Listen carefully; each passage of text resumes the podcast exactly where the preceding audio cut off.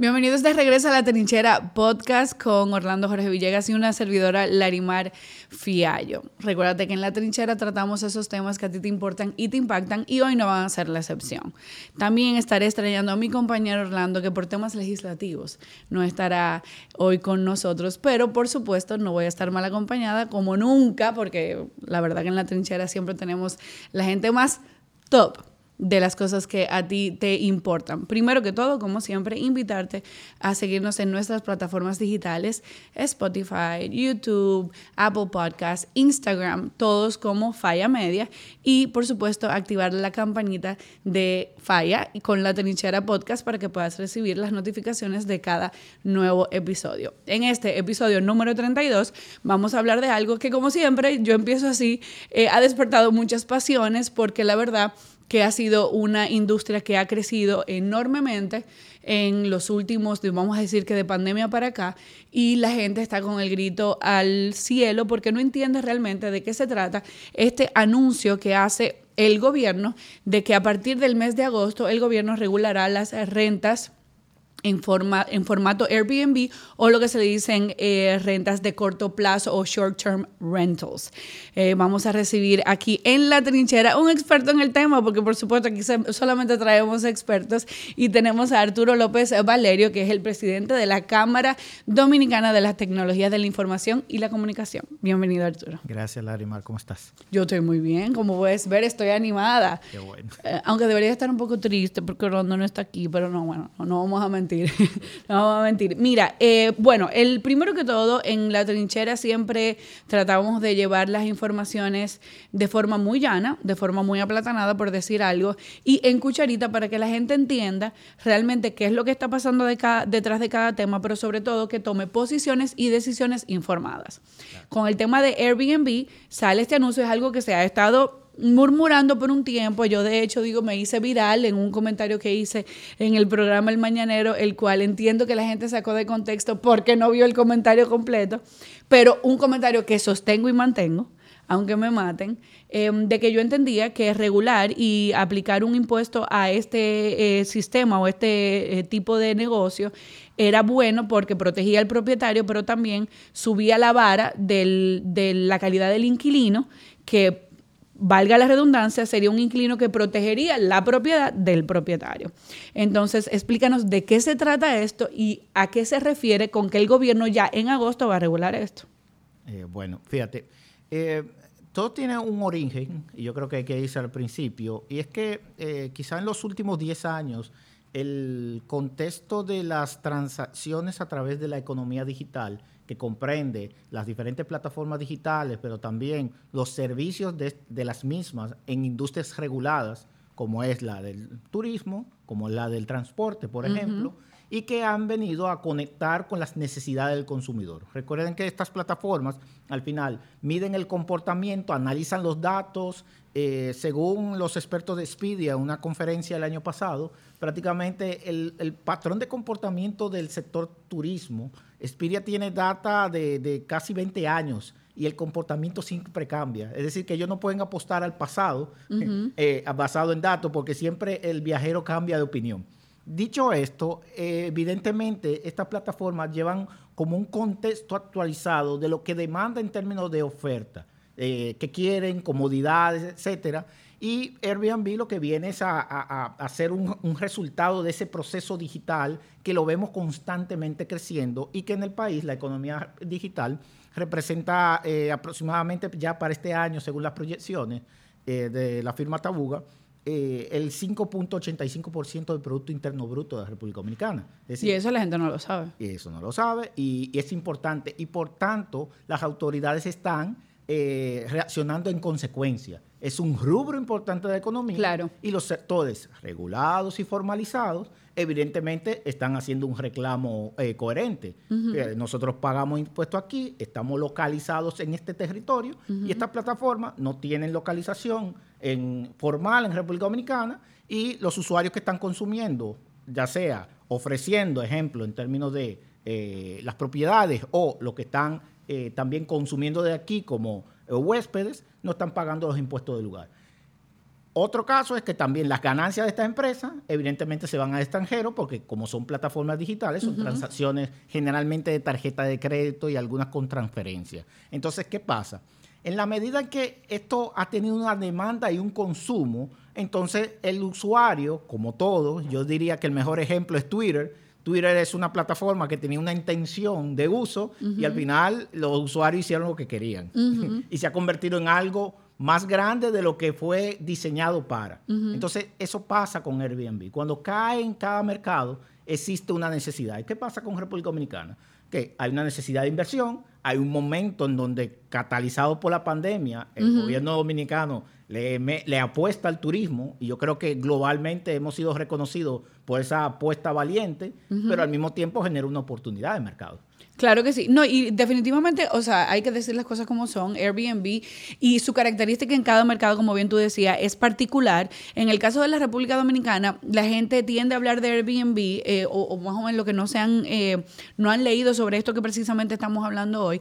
Hablan mucho del tema de que la gente que viene de fuera, la gente que alquila Airbnb, hay un mercado local de Airbnb que es inmenso. Yo me atrevo a decir que va a la par con el mercado internacional porque aquí hay un mercado de negocios, de movilización de ciudad a ciudad para el tema de, cualquier tipo de, mm, cosas que tengan que ver con trabajo, pero también últimamente está pasando eh, dentro de la ciudad que, por ejemplo, yo te voy a poner un ejemplo, yo tengo un grupo de amigos que no podían irse de fin de semana porque tenían trabajo y tampoco podían irse de viaje porque no, ¿verdad? No podían y decidieron alquilar un Airbnb en la ciudad, en una torre, con piscina, con un salón que sé yo qué, con billar, que no sé cuánto, y se fueron un viaje de gente para dos apartamentos. O sea que también, eh, vuelvo y te digo, están, están naciendo nuevas oportunidades dentro del mismo marco de Airbnb para el uso de la misma plataforma. Pero importante, y creo que qué bueno que lo apuntas, eh, existe un contexto que entendemos que las autoridades se están poniendo a tono pero que existe un gran vacío regulatorio en, en, el, en términos de cómo miramos la economía digital, que es un elemento dinámico. Es decir, generalmente el contexto y los marcos legales dominicanos son para industrias que son, ya están definidas, que no son líquidas. Cuando digo de líquidas, porque sus procesos van cambiando constantemente, como mencioné eh, anteriormente, en la medida que el mismo consumidor se va comportando. Las plataformas no le dicen al consumidor cómo comportarse le comportarse, le dan un lienzo y el consumidor lo usa. Entonces, imagínate, desde el punto de vista legal, desde la perspectiva dominicana, generalmente el Estado le dice, las industrias reguladas le dicen al usuario, usted pasa por aquí, hace esto. El contexto digital es totalmente contrario o inverso. Y entonces, en esa perspectiva, por ejemplo, el consumo local de plataformas a nivel de economía digital en el sector turismo va a alcanzar unos 300 millones de dólares este año. El consumo local. Entonces, se oh, está moviendo dinero. Claro que se está moviendo. Y en ese aspecto, eso es bueno. ¿Por qué? Porque estas plataformas dinámicas están poniendo a la disposición de las personas que tienen el dinero para consumirla la oferta. Lo que ha respondido es que la demanda.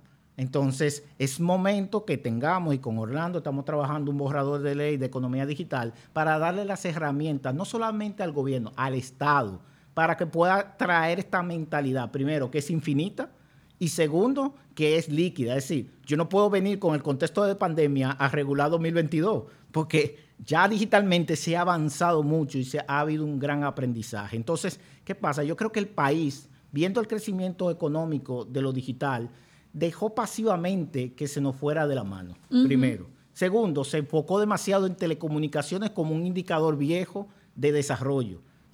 Y, no hay... Y medidor. Claro, y no hay un indicador claro. Y si podemos ir a la agenda digital y vemos los indicadores de economía digital, en la Agenda Digital 2030 estamos tratando de medir algo para el 2030 con indicadores viejos. Y tengo tiempo diciéndolo. No nos sentamos a pensar en el futuro. Queremos regular el futuro con elementos del pasado. Entonces, ¿qué va a pasar? Que no responden a las necesidades que nacieron en el tiempo. Correcto. Entonces, siempre la innovación va a preceder a la regulación. Y vamos a tener este mismo dilema. ¿Quién va a gritar? El que está regulado, el que está pagando. Entonces, ¿qué deben hacer las autoridades?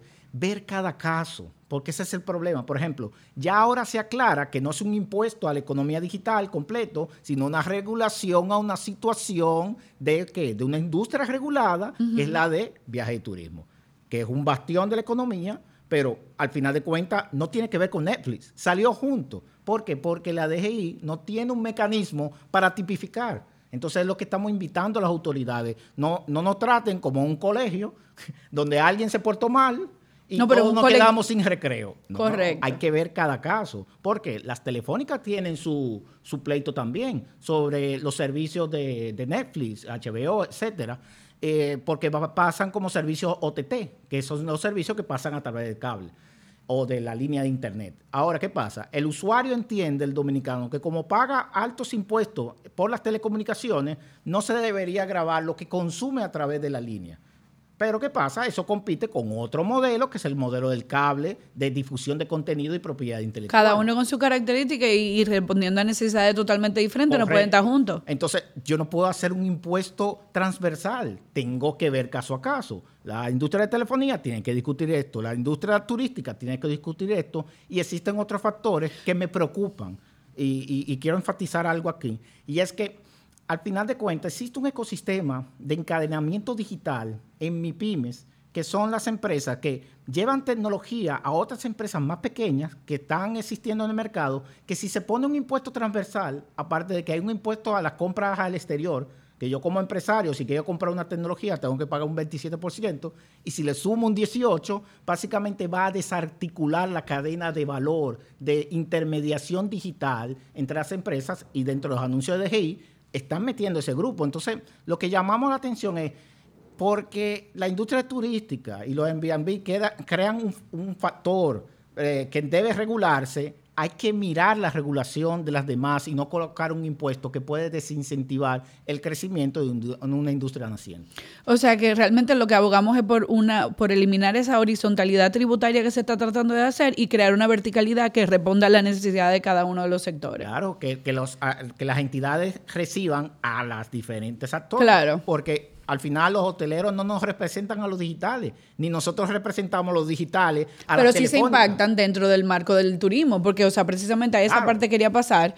Y es que, de hecho, salió la información de que este año nosotros presentamos los el crecimiento turístico más importante de, o sea, estamos hablando de todos los tiempos, o sea, la República Dominicana, que era uno de, de, otra, de otro de los temas con los cuales me hice viral, eh, y fue con el tema de traer el, concurso del Miss Universo a la República Dominicana para promover el turismo, cuando nosotros evidentemente estábamos en nuestro mejor momento de turismo, no tenía sentido cuando obviamente el, gobierno tenía tantas necesidades que tenía que suplir, traer un, concurso millonario para, para supuestamente promover el turismo y, el turismo estaba rompiendo la liga.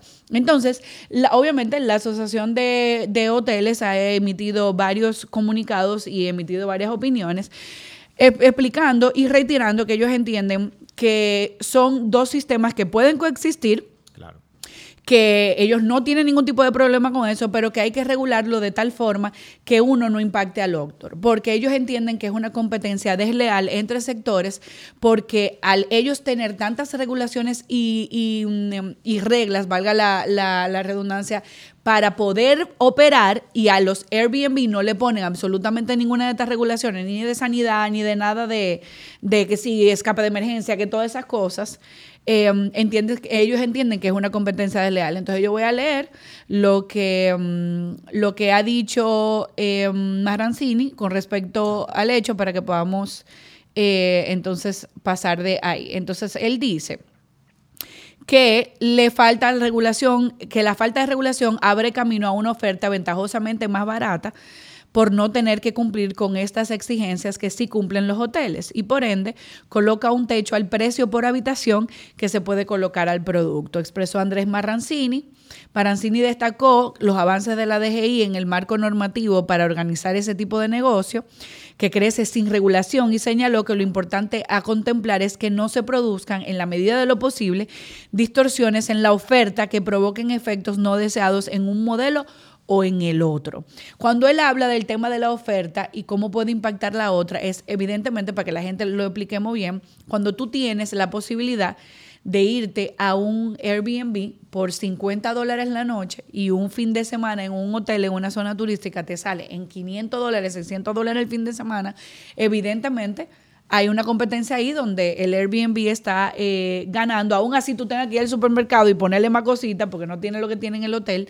Em, él entiende que al regularlo y ponerle, eh, obviamente, la carga impositiva, se, se impacta menos la- el tema de los hoteles. ¿Cuál es tu opinión?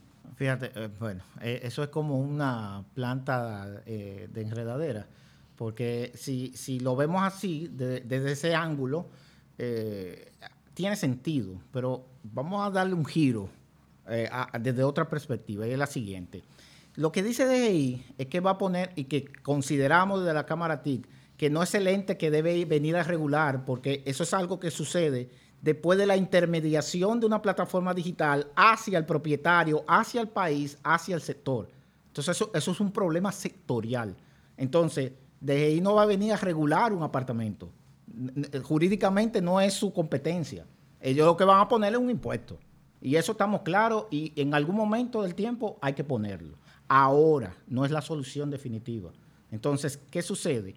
Como es una plataforma que está intermediando, lo que vienen es por la, el impuesto a la ganancia de la intermediación, es decir, la comisión que según muchos propietarios en Airbnb es alta, lo cual... eh, La está- comisión que ellos le dan a la plataforma. Ajá. eh, ¿De cuánto es? eh, se estila entre un 40%, algo así, ¿sabes? ¿40%? En algunos casos. Pero ¿y qué? Se están ganando un dinero. Entonces, Pero un dinero. esto es un tema impositivo. Ahora, ¿qué pasa? Lo que, lo que tenemos que definir, porque de nuevo, ahí es donde viene el ángulo. Ok, si vamos detrás de esa comisión, que fue el mismo caso con las plataformas de transporte, al final, toda la conversación y el ruido, y al final es, dame el dinero de la comisión, el que tú te ganas. Entonces, Pero espérate, un paréntesis, un paréntesis, para, porque, para que no se nos vaya ese. Ok, vamos a poner que el, el propietario está pagando un 40%. ¿La carga impositiva sería a ese 40% o sería un extra del propietario? entonces es, es lo que no está claro, porque no hay forma jurídicamente. Porque hablando. debería de pagarlo Airbnb, ¿no? lógicamente, y ellos están estableciendo un mecanismo para que ellos puedan expeditamente un proceso digital donde ellos digan, mira, yo vendí tanto, te estoy pagando tanto y estoy reportándolo. Ahora, el problema es que no, o sea, a nivel de proceso, no, no, los expertos que están analizando es que no es viable. No, no hay forma, porque al final de cuentas, si ellos le van a cobrar a la ganancia de Airbnb, Ajá. entonces van a tener que ir detrás de Expedia, Hotwire, Travelocity y todos los intermediarios de turismo que ¿Cómo que se llama el. Entonces tenemos otro problema más grande. Y es que esa plataforma le va a ganar, le va a bajar el beneficio y el atractivo de vender un paquete de República Entonces Dominicana. estamos hablando de que la alternativa es que esa carga impositiva sea del propietario. Ahora bien, ¿de cuánto estamos hablando? ¿De qué por ciento? Eh, no, a- ahí a la verdad, ¿qué te digo? Le, le quieren- lo que quieren es cobrar un, un IVA, lo cual no, no tiene sentido porque el IVA no se cobra la ganancia. Un El IVA haciendo, es un impuesto de transferencia al consumo. Entonces, se supone que el IVA lo paga el consumidor. Entonces, está enredado porque no están utilizando el vehículo adecuado. Y lo que me preocupan son dos cosas, tres, mejor dicho. Primero, una, que no se instrumente bien y se caiga por demanda popular, entonces el país pierde. Porque El aquí dice no que ya, fue, ya pasó por vista pública, pero a mí yo quisiera ver como las grabaciones de eso. Eh, bueno, yo quiero como escucharla. ¿Qué dijo la gente? ¿Cómo pasó? eso fue expedito, pero el- el- eso me lleva al punto dos. Si estás haciendo un caso muy específico con Airbnb, porque si vamos a, a medir a todos igual, con la misma vara, desde Amazon, Netflix, entonces vámonos con Expedia, Hotwire, Travelocity y lo demás. Ahora, esas plataformas no les va a gustar que su paquete le cueste más que vender un destino como Cancún. Entonces tenemos que pensarlo muy bien porque nosotros no controlamos la plataforma y ya el mundo no funciona igual. Tengo como una década escribiendo en la revista Bohío y diciéndole a la industria, señores, el contexto del turismo no es que vaya un equipo del ministerio y se siente en Chicago y haga un foro con tus operadores, por ahí no vienen los turistas, los turistas compran online. Entonces, si nosotros vamos a poner nuestro paquete más caro y vamos a desincentivar que pongan nuestra oferta en el mundo, tenemos que pensarlo mejor. Entonces, no es el mecanismo adecuado, hay que hacerlo, ojo. Todas las Sí, plataformas. porque yo siento como que todos los caminos llevan a Roma, todos los caminos estamos llevando, porque ya pasamos por el. Airbnb, pasamos por el pro- propietario, ¿y quién queda? El consumidor. El consumidor. El consumidor, obviamente, Entonces, eso nos lleva a otro punto. De ahí está, te fundí el cerebro. No, Entonces, no. el yo punto como- es. estoy como de que devuélvanlo, de- quítenlo todo, no digan traer Un nada. ejemplo fácil. Compra por internet. No, espérate, no te metas ahí. Espérate, espérate. No te metas ahí, que tenemos problemas. hay que tirarse ahí porque hubo un consenso. Y eso, a eso que nos referimos como Cámara. Es decir, dijo el Estado, ok, tengo un problema porque para lograr ayudar a aquellos que quieren hacer compras en el exterior a través de plataformas digitales, vamos a poner un tope. Los famosos 200 Los 200 dólares. Entonces, el país tiene la capacidad de hacer excepciones. Entonces, lo que estamos diciendo es, señores, lo que estamos viendo nosotros como especialistas, porque si ustedes se ponen en modo Estado, ustedes van a pasar por encima de todo el mundo y en agosto va. Pero no es el mecanismo adecuado. ¿Y qué, qué te parece un o sea, una tributación escalonada, o sea, por porcentaje, por, por, por cantidad gastada. O sea, por ejemplo, los Airbnb que sean obviamente ya tipo A, eh, que son, ponte tú, 500 dólares a la noche, 600 dólares a la noche, a diferencia de lo que son, por ejemplo, de 50, que haya una tributación escalonada, no es una posibilidad. Es que es más complejo de ahí. Te lo explico de, la siguiente manera. Airbnb dice, yo no me voy a registrar en el formulario de DGI, porque recuerden que esas operaciones son dinámicas. Hay cosas que funcionan con robots. Y cuando digo con robots, porque van automáticos. No hay una doñita haciendo una excepción para el formulario de DGI. Y eso nos pasa a los empresarios digitales que compramos en plataforma. No me van a enviar una factura aparte. Eso es la que está en el sistema que está programado porque sirve a millones de personas. Entonces, esa excepción, salvo que le interese el mercado, van a venir como Uber, que te trae a alguien y te dice, ok, te voy a poner atención porque me interesa. Pero si no le interesan, te cierran el mercado. No me interesa. Es como Apple, no le interesa a República Dominicana. No voy a lidiar con ese mercado complicado. Entonces, tenemos que tener cuidado porque bajo la visión de Hub Tecnológico del Caribe, que se supone que el presidente Abinader está empujando, no debemos desincentivar, eso es un inversionista potencial a la República Dominicana. Tenemos no ponérsela fácil, sino tener una mejor conversación. No, y el dominicano ausente que está invirtiendo muchísimo en el tema de Airbnb. Entonces, tenemos que crear los mecanismos. tenemos un precedente los 200 dólares de compra de Internet. Entonces, somos suficientemente grandecitos como sociedad para llegar a acuerdos entonces, hay un acuerdo de encadenamiento, una cadena de valor en el turismo que tiene ya dos ofertas, que no podemos hacer un, algo transversal total porque se está enfocando. No, esto es para los que la oferta de corta duración. Short term rental. Entonces, muy bien, pero es casi igual a un hotel. ¿Cómo lo vas a tipificar? Entonces, eso se supone que se va a hacer la tarea, estoy asumiendo, ¿eh? Se va a hacer la tarea para decir, no, Expedia no, porque le afecta al sector hotelero. Entonces, tenemos la capacidad de segregar, entonces, lo que estamos diciendo. Entonces, no me anuncie algo transversal, llama a los sectores, DGI, estamos esperando de Camaratí, que enviamos comunicaciones, denos una respuesta, porque ustedes nos están diciendo que a todos le van a poner un 18. Entonces, necesitamos respuesta, pero ahora vemos que no, que sí podemos segregar un Airbnb de un Expedia, unos demás. Entonces, vemos que entonces hay una capacidad de poder habilitar un proceso específico vertical. Entonces eso es lo que necesitamos, que la economía digital sea entendida y segundo, que tengamos los procesos caso a caso porque hay industrias reguladas y hay industrias que no están reguladas todavía, pero que necesitamos generar demanda, adopción para que el país gane recibiendo impuestos en un futuro. Entonces, eso viene con un diseño. Estaba esperando eso de la agenda digital y no lo vimos. Y ese era el, punto más neurálgico, definir cómo el país gana de la economía digital. No hacer un plan gubernamental, hacer un plan para que el, el país pueda generar ingresos, porque en 2025 tenemos que buscar mucho dinero como país, todos, no el gobierno. Entonces, es importante, esto es un tema líquido, dinámico y personalizado. Es decir, cada industria tiene una tipificación diferente, cada industria tiene un comportamiento distinto, el usuario funciona y opera distinto. Entonces, yo creo que ese entendimiento, eh, de hecho, escribí un libro de economía digital que está en su segunda edición, precisamente para eso, para que pongamos los puntos sobre las IE y no veamos esto como vimos las telecomunicaciones durante 20 años, telecomunicaciones y la gente no sabía cómo se comía eso. Ahora tenemos telecomunicaciones que tienen un problema, que hay revendedores que están dando un servicio en los barrios y la telefónica tiene un reclamo válido de, no, espérate, no, no, no me revenda porque lo están vendiendo más caro que yo lo vendo. Pero de nuevo, si no te sientas a diseñar y a entender el comportamiento del dominicano, no vas a poder regularlo. Entonces, cuando crece y se dispara un comportamiento, un consumo, tenemos una crisis. Entonces tenemos que, el Estado pierde, porque tiene que dejar un grupo de personas que no desde el principio no se organizó, entonces permitirle el comportamiento porque entonces le crea ruido entonces al gobierno de turno. Entonces, en el caso de, mm, de lo que han optado otros países, en Estados Unidos, en varios estados, y te lo vemos en Jamaica, en Bahamas y en diferentes lugares, Em, lo que han optado por hacer es subcontratar o asociarse con alguna corporación que mantenga una plataforma que regule eh, a través de una plataforma digital eh, todo lo que tiene que ver con los em, arrendamientos de corto plazo. Eso sería una posibilidad en el caso de que la DGI no dé abasto o no tenga las herramientas, aún así con el precedente que ya tú has eh, mencionado, de que el gobierno haga eso. Definitivamente es una buena praxis a nivel global eh, de nuevo, la, recuérdate que, eh, ah, y tú, lo sabes mejor que yo, o sea, cuando una ley define el comportamiento de un ente del Estado, el, el, ente no puede hacer más allá de lo que la ley dice.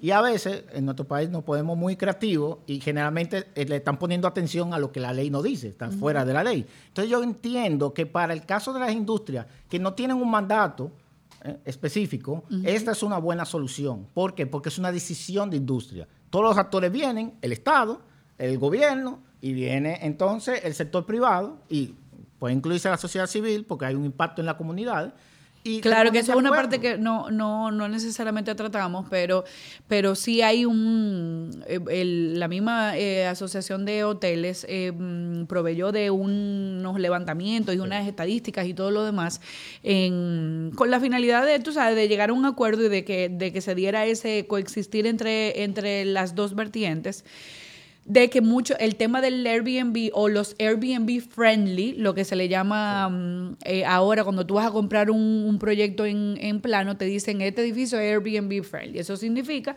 que hay personas que van a comprar para alquilar, lo cual obviamente hay un impacto en la privacidad, en el sistema de residencia.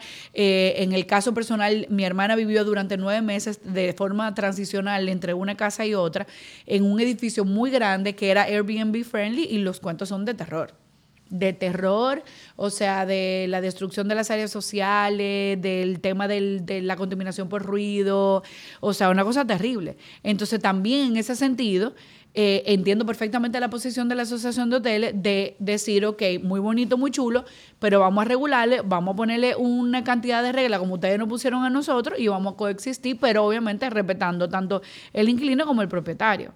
Pero recuerda que ahí ya se sale de espectro digital. Airbnb es un canal.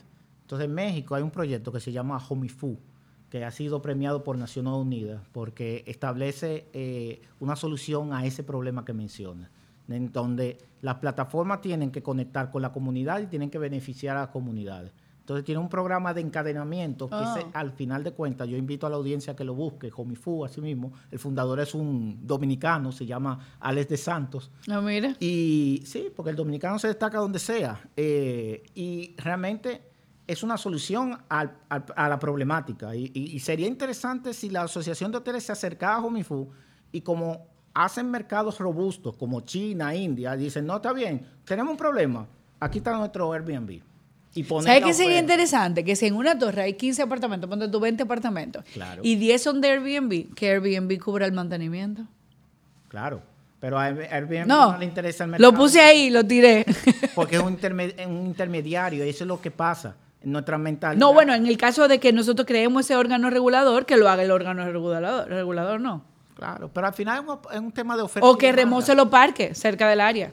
Claro, eh, un, punto es que el impuesto que se cobre se utilice para ese mantenimiento. Y es donde la economía digital aporta. Pero si no creamos el mecanismo, porque solamente estamos hablando de grabarla, ¿qué hacemos con ese impuesto que se produce digital? Y es lo que plantea la Cámara. Espérate, al final DGI está copiando regulación de México, tal cual. Entonces, pero no me, está eh, no me están trayendo el tema de los incentivos o el impacto positivo al ciudadano. Claro. Entonces, devuélvemelo por acá. Si entonces... Un plagio a medias. Eh, no podemos decir así, emulación. emulación, imitación positiva. Eh, bueno, México es uno es premiado globalmente por su sistema de tributación que aprieta, pero no ahorca. Pero no ahorca porque eh, se están creando los mecanismos para retornar al mismo ecosistema y es lo que debe hacerse. Se le cobra por un tema de eh, estancia de corta duración. deben venir mecanismos para qué? Para ayudar a las comunidades, porque está pasando algo en el Gran Santo Domingo y es que tú como ciudadano de la capital eh, prácticamente eh, está encarecido porque todo lo que se construye nuevo es para Airbnb. Entonces tú tienes que, vamos a terminar viviendo en Villa Altagracia si sigue la cosa así. Entonces, yo estoy de acuerdo con el impuesto, pero ¿para qué? Para que podamos... No, ahora vamos a poder vivir en la provincia nueva. Vamos para allá, en Pedro Brán. No lo había considerado. hay, que ver, hay que hacer inversión. En Pedro Brán, en Pedro Brán.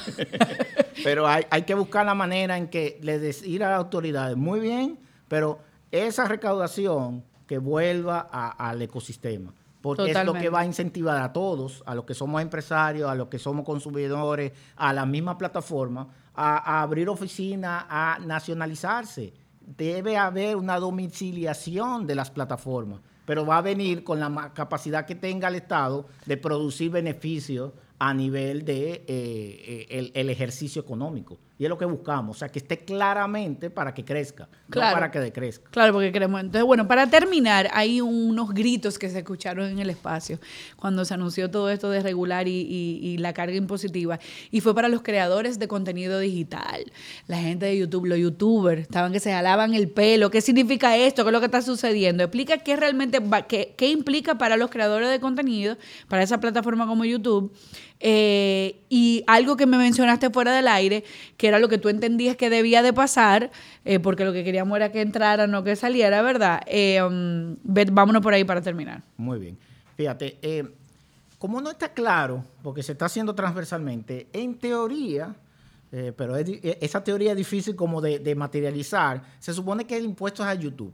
En el caso de creadores de contenido que participen en esta plataforma. YouTube gana de lo que le pagan las, las, marcas. Ajá, los anuncios. Y eso que se gana, ellos deberían tributar. Ahora, no hay forma de poder medir, porque si decimos que vienen un millón de personas y ven un video y YouTube gana un millón de dólares, eh, ellos están considerando el tráfico que viene de República Dominicana. Pero si todo el mundo pone una VPN, listo, no podemos medir el tráfico dominicano, se quedó el país sin ingresos. Entonces, un mal mecanismo genera una alta evasión. Entonces, tenemos que volver a la mesa de trabajo y diseñar mejor. Porque el que, el que recomendó esto no sabe del mundo digital. Y tú sabes que, que, los dominicanos somos creativos. Muy creativos, entonces no somos podemos... creativos, buscando formas de no pagar.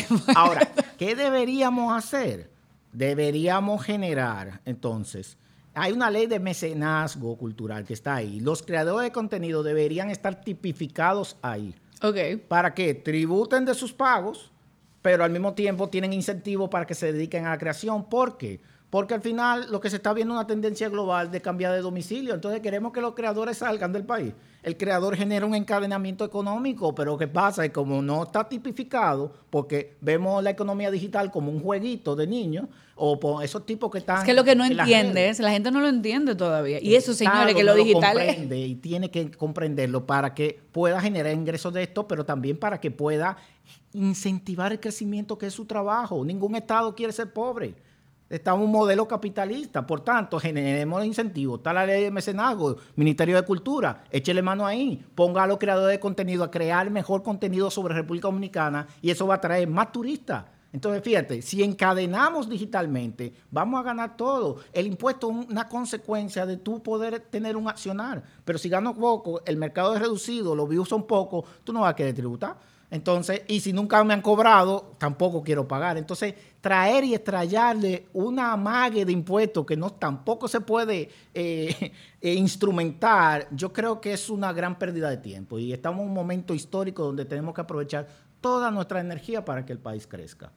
Arturo, muchísimas gracias, súper interesante. Creo que eh, le dimos la vuelta a este tema, lo volvimos, lo volteamos y espero que la gente haya aprendido pues las informaciones que necesitaba para asumir la posición eh, y emitir la opinión ya informada y correcta al respecto, obviamente desde su perspectiva que nosotros siempre vamos a respetar. Yo me quedo con algo que tú dijiste para, para despedir y es que no podemos seguir utilizando las métricas y las eh, formas o estrategias o vías medidoras del pasado para medir un mercado y obviamente un mundo que va sumamente cambiante eh, a medida que pasa el tiempo y que las necesidades van cambiando también. Entonces me quedo con eso porque me parece que es súper interesante, sobre, mm, sobre todo en el marco de este tema que tratamos hoy. No podemos seguir tratando de entender el mundo de la tecnología o el mundo del campo digital con las cosas que nosotros teníamos antes de que lo digital explotara como explotó. Entonces, nada, este ha sido el episodio número 32 de La Trinchera. Agradecer a Arturo, gracias por estar aquí, por acompañarnos y por explicarnos tantas cosas importantes. Recuerda que puedes seguirnos en todas las plataformas eh, digitales de Falla Media, en YouTube, en Spotify, en Apple Podcasts y por supuesto en Instagram, que siempre estamos subiendo contenido súper interesante. Activa la campanita de todo para que te lleguen las notificaciones Extrañando Orlando, nos despedimos de La Trinchera Podcast. Este podcast llega a ustedes gracias a Crisol.